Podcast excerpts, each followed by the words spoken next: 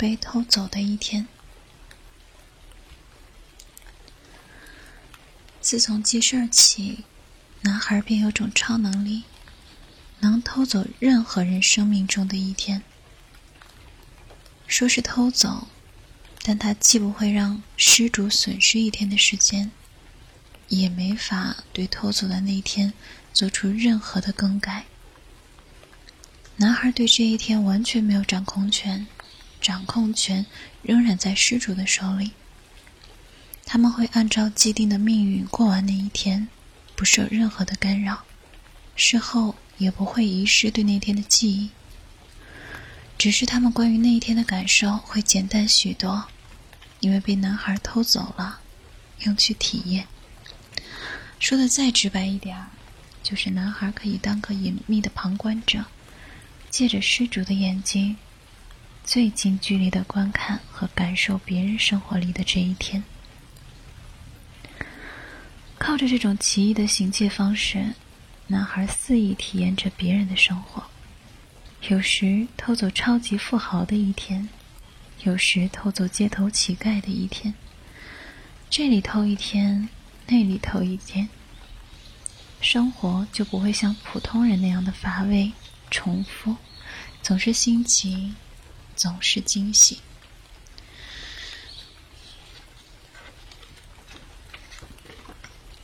可是有时候，他也会偷到不怎么愉快的，甚至可以说是痛苦、悲伤的一天。这时，男孩就只能自认倒霉了。偷走的一天必须全部都体验完，无法终止。因为极其痛恨这种糟糕的体验，男孩的行事更加谨慎。每次出手前，他都会躲在这座城市中无人注目的角落里，偷偷观察来来往往的人们。靠着一张张欢笑的脸来揣测，谁的人生最有可能藏着幸福圆满的一天。正是在这样的场景下，男孩第一次看见了女孩。那是个今，那是个春天的周末，在城市中央最大最美的公园草坪上，女孩刚刚扶起一个不小心跌倒的陌生小孩，她蹲下身。温言软语的哄孩子，还拿出湿巾，帮小孩子把脸上沾到的泥渍一点点的擦干净。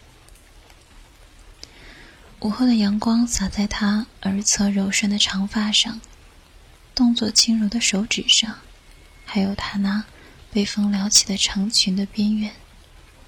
他看起来那么温婉、亲切，只需一眼，他已沦陷。男孩爱上了女孩，但男孩还没有真正的认识女孩，女孩也不认识他，贸然搭话只会显得冒昧。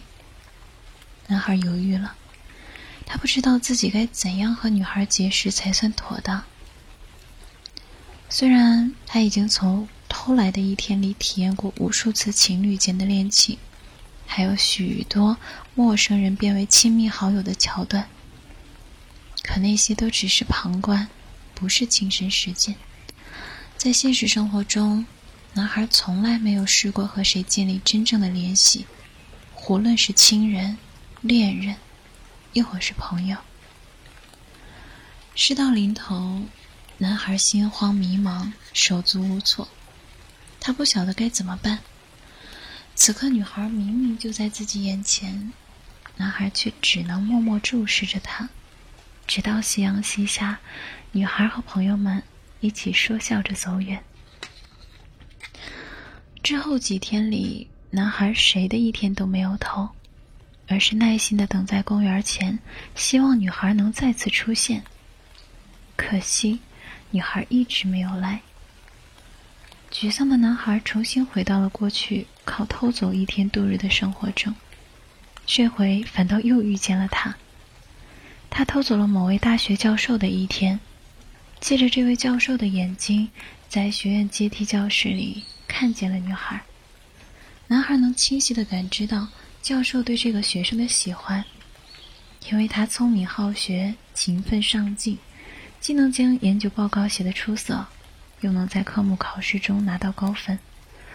哇，原来他是这样一个好学生，男孩感慨着，借着教授的目光，将女孩扎着高马尾、专注听课和做笔记的样子深深印在了心底。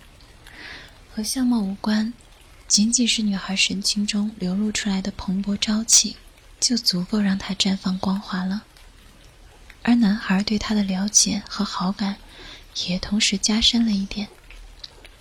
男孩将偷走的一天对象转向了女孩身边的人，比如他在便利店打工时遇到的店长，比如他学校里的同学，又比如他家中慈爱宽厚的母亲。靠着不停转换视角，他看见了不同视角中的他。男孩看见了他工作时的认真负责，看见了他对朋友们的热情友善。也看见了他在自家母亲面前，依然会时不时耍个赖、撒个娇，母女俩的关系非常亲近，很让人羡慕。缺点自然也有，女孩和无数年轻人一样，会怯懦，会拖沓，会自傲，会急躁，也会看错人，会做错事儿，说说错话。她做不到毫无纰漏，事事周全。在有些人眼中。他不怎么讨喜。男孩也偷走了这个人的一天，体会到了他们对女孩的反感。无论这些不快究竟是源于误会还是事实，都是不可否认的存在。起初，男孩还会对此感到不忿或者失望，就像他过去在偷走任意一天时的那样，对在视野中出现的陌生人匆匆一瞥，随意做出。这人真讨厌的评价。但看得多了、久了，男孩心头的介意慢慢消融了。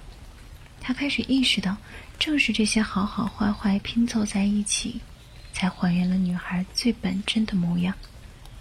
他做的不算完美，但已是他力所能及的最好程度了。男孩庆幸自己能有机会看得这么完整。时间一天天过去。女孩在他的心中变得越来越立体，越来越饱满。她再也不只是只有一面之缘的陌生人了。这个女孩就跟世间的任何人一样，身后跟着甩不掉的影子，可这不会遮住她脸上的笑容，眼里的光彩。即使男孩看过了她无能为力和脆弱不堪，那颗喜欢他的心。也丝毫没有动摇。复杂的感觉慢慢积累，终于才，终于从男孩心中溢出来，驱使他放下了超能力，用属于自己的时间去便利店应聘，成为他的同事。放在以前，男孩绝对不会这样做。他无法忍受日复一日的平淡生活，更无法混在茫茫人海里长久的做个小人物，那可太无趣了。所以，男孩沉迷于不断偷走别人的一天，直接跳过生活里没滋没味的大部分时间，只品尝最具有刺激感的那一小部分。如今，他却甘愿守在这间小小的便利店里，每天老老实实的上晚班。男孩不想再借谁的目光去看女孩，只想用自己的眼睛注视着她，同时也被他看见。当然，这对男孩而言是个不小的挑战。他需要鼓足勇气，第一次迈过旁观者与实践者之间的界限，结结巴巴的开口向同事们介绍自己，同店里形形色色的顾客打交道，以及堂堂正正的站在女孩面前，红着脸说一声“你好”。只有老天才知道。他当时心跳究竟有多快？女孩对这位新人很和善，将店里的规矩一一教给他，也将日常总结的工作经验慷慨地分享给他。男孩很用心地去学了，可惜上手并不快。他以前从来不需要费心做这些事儿，只是单纯看看就好。可这世间很多细微的工作，往往是看起来容易，做起来难。男孩经常错过恰当的捕获时间，收银和交接工作时也总是手忙脚乱，完全一副笨拙模样。他也不知道面对客人挑剔的诘问时该怎么应对。过去的他只需要躲在被偷走一天的人身后，漫不经心的旁观就好，不实际参与进去，就不会有责任需要承担。可如今摆在眼前的麻烦不会自动消失，他还要靠女孩出面向客人好声好气的解释清楚状况，再赠送优惠券予以安抚，才能让便利店免于被投诉。目睹了这一切的男孩心里很不是滋味儿。他觉得自己给女孩添了很多麻烦，女孩却主动拍拍他的肩，笑着鼓励道：“别在意，我比你，你比我刚来时做的好多了。”很简单的一句话，却有不容小觑的力量，这足够支撑男孩收拾好内心的忐忑，继续学习该怎么处理便利店里的鸡毛蒜皮。这回生活似乎也不怎么苛责他了。男孩在磕磕绊绊中，逐渐能够适应独自应对店里的工作，不再需要女孩费心指点。在又一次稳妥的打发走故意找茬的客人后，看见女孩站在收银台后面对自己竖起大拇指的时候，男孩突然松了一口气。这心情就像很多年前，还是小男孩的他第一次学会骑自行车那般畅快。说实话，男孩已经很多年没有这么实在的成功体验了，他居然有些怀念。熟悉工作的同时，男孩和女孩也慢慢熟络起来。有许多个寂静的午夜，光顾便利店的人不多，两人便空出一切时间来聊天。此时的男孩不再像最初那般拘谨，他已经适应了与人面对面的交谈，而那些偷来的体验成了丰富的谈资。男孩从中挑出最有趣的部分讲给女孩听，逗得女孩止不住的笑。男孩很喜欢看她笑起来的模样，于是挑了更多精彩的一天讲给她听。女孩也听得起劲儿，双眼映出男孩的身影，闪闪发亮。哇，看不出来，你以前的经历居然那么有意思，你一年的经历就顶得上好多人一辈子的经历了。刚刚还有很多话讲的男孩突然哑然，他不敢告诉女孩，这些见识和体验其实并不属于他，全是他偷来的。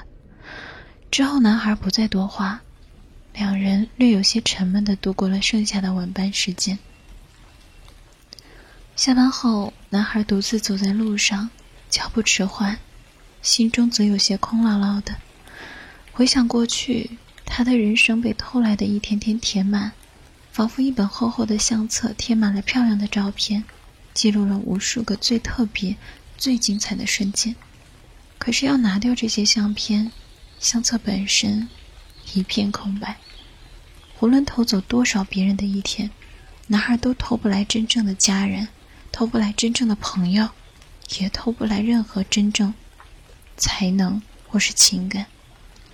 在他不必再借着别人的目光去注视女孩的同时，女孩双眸的倒影，却不是真正的她。那只是他用偷来的人生碎片拼起来的假象。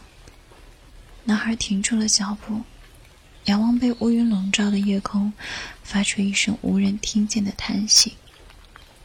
之后的一切似乎和先前没什么两样，除了男孩又变回起初那副不太爱说话的样子，还有就是这天夜里下了班。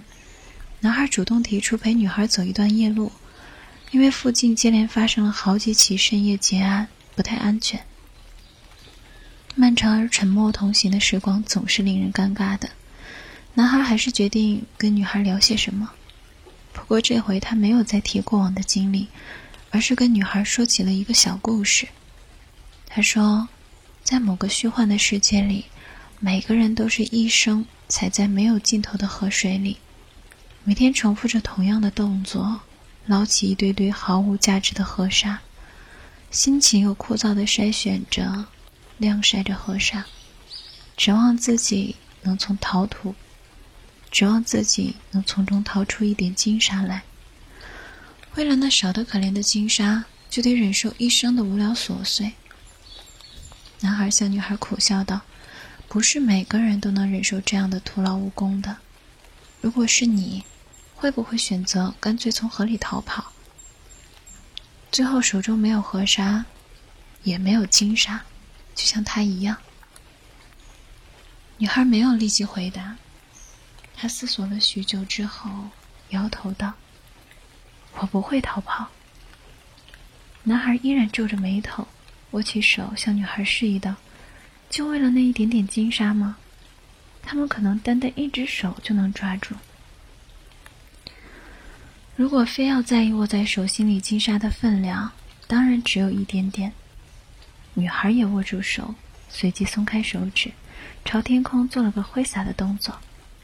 可要是我把它们撒进夜空，那我就能拥有一大片星星了。说完，女孩轻松的笑了起来。男孩注视着她被星光照耀的笑容，心中不知不觉释然了。在认识女孩之前的许多年，他只是个偷走许多人宝贵一天的小偷。这个小偷自以为是的俯视着世界，嘲笑普通人活得多么平庸，像是徒劳无功的淘金者，被人生的琐碎牢牢的困住，最终只能淘到微不足道的金沙，很不划算。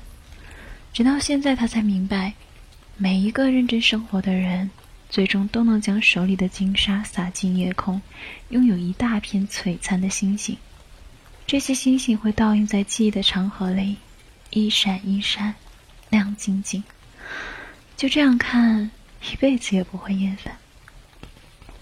之后几年，男孩和女孩一直是很好的朋友，即使他们因各自的际遇离开了原来的城市，相隔很远，难以见面，可这份友情也没有中断。男孩时常给女孩写信，告诉她自己在新的城市又认识了什么有意思的人，遇到了什么不寻常的事儿。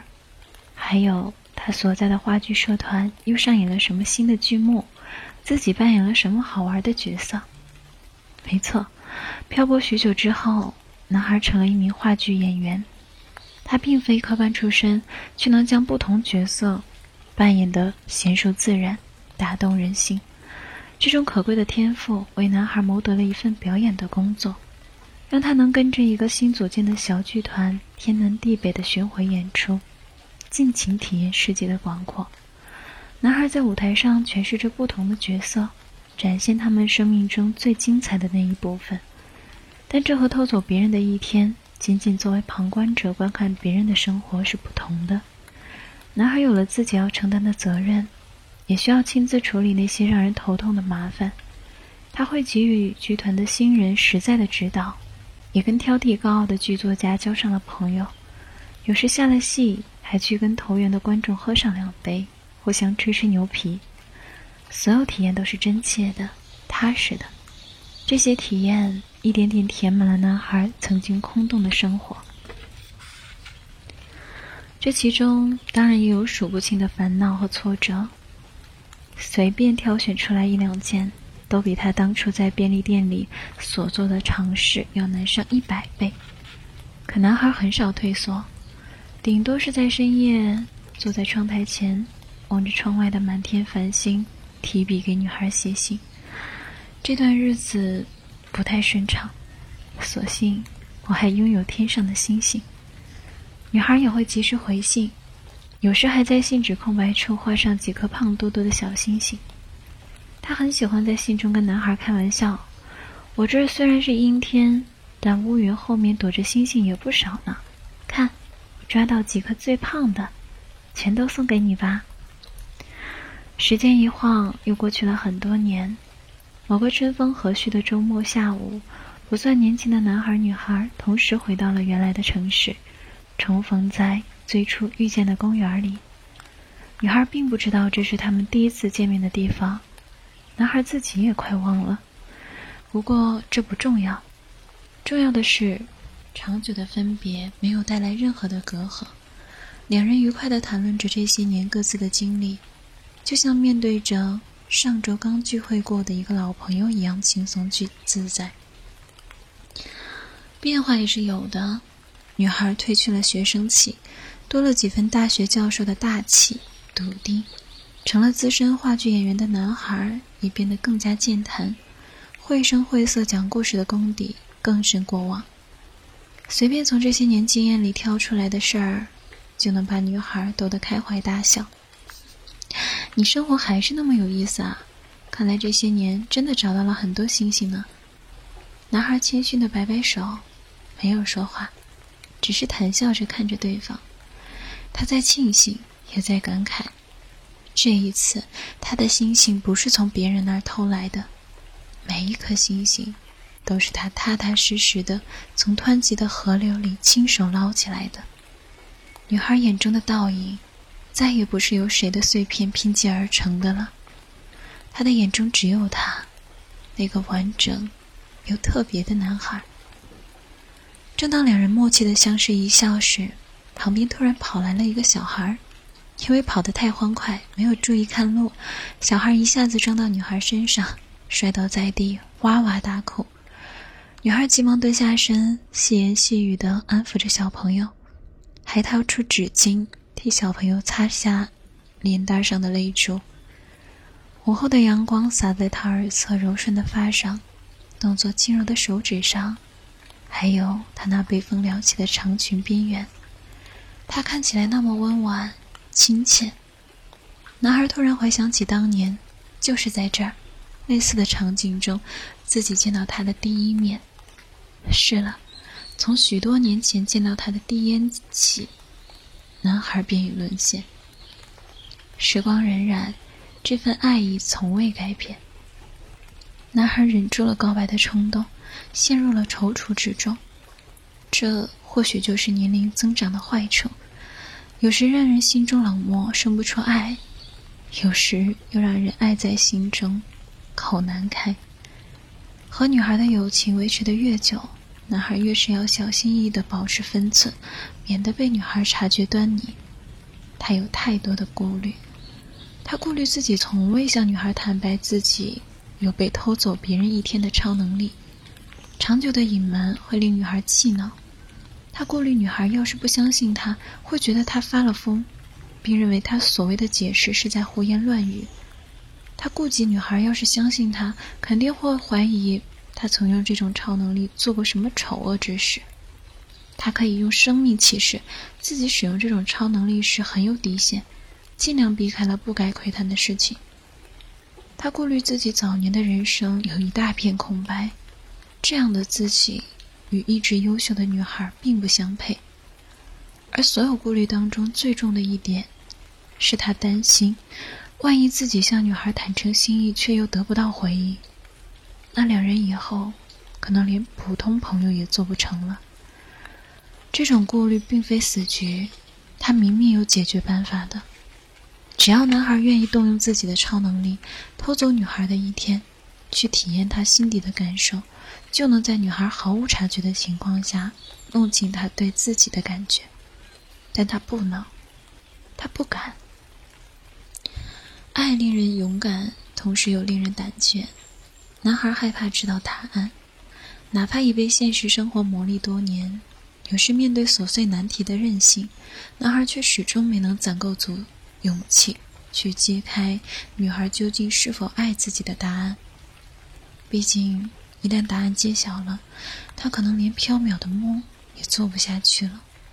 所以，男孩情愿继续拖延，继续逃避，在许多个寂静的夜晚，对着头顶的星空唉声叹气。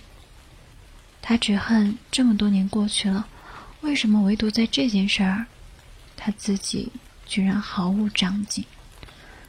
正当男孩纠结的同时，女孩那边传来了一个坏消息，她的母亲病逝了。葬礼上，男孩看见女孩强打着精神处理各种事务，对前来吊唁的亲友致谢坚强的模样，心里很难过。他既为那位慈祥的老太太猝然离世感到悲痛，也为女孩正在承受的心碎感到悲痛。他知道女孩和母亲的关系向来亲密，他很想为女孩做些什么。至少像其他亲友那般说些安抚的话。可当他站在故作坚强的女孩面前，突然意识到，他什么也不能做，什么也说不出。那些轻飘飘的话语实在太过无力，心碎之人的巨大悲伤，旁观者又怎能真的领悟？倒是女孩不愿失态，竭力维持平静的声调道：“没关系的，你不用安慰我，我会好好怀念他，我也会慢慢熬过去。”到底还是没忍住，女孩哽咽了，眼泪从脸颊滑落，被他抬起的手背死死的捂着。下一秒，男孩紧紧拥抱了她。事到如今，他终于不再犹豫，下定决心偷走了他的这一天。不是为了探访对方是否爱自己，不，此时此刻，他根本无暇顾及自己的得失。他只想全心全意的为他分担生命中最难熬的一天，体验他的悲伤和心碎。他不能让逝者复生，面对生离死别的无奈，男孩像任何一个普通人那样无能为力。但至少，他可以给女孩一个最温暖的拥抱，告诉女孩，在你最痛苦的时候，有我真正的明白你的心情，我愿意陪在你身边。替你分担这一切，因为你是我最爱的人啊！愿你永远不孤单。那是男孩最后一次使用超能力，之后的许多年，他过得既充实又快乐，根本不需要去偷谁的一天来体验。但他还是由衷的感激上苍将这种超能力赠予自己，否则他就无法再替女孩分担心碎的那一天。察觉到女孩那般浓浓的悲伤之下，深埋着的一丝困惑。他或许比她坚强，比她勇敢，面对生活的湍流，能比她坚持的更久。可同为普通人的他，身后也会跟着怯懦退缩的影子。所以，女孩将对男孩的心意埋藏在心底许久，不敢开口向男孩求证：“你是不是和我一样？”已经爱上对方很多年，幸好他不必开口发问，他们两个谁都不用再问了。一个默契的拥抱，一次坦诚的对视，一场忠诚的陪伴，足够回答所有的问题。很久很久以后，男孩变成了满头白发的老爷爷，同样成为老奶奶的女孩，偶尔还会拿这件事打趣，说自己亏了。被他偷走了人生里很重要的一天。然后老奶奶话锋一转，对着老爷爷笑得很开心，说：“没关系，他不在意，毕竟他只是偷走了他的那一天，而他偷走了他余生的每一天。”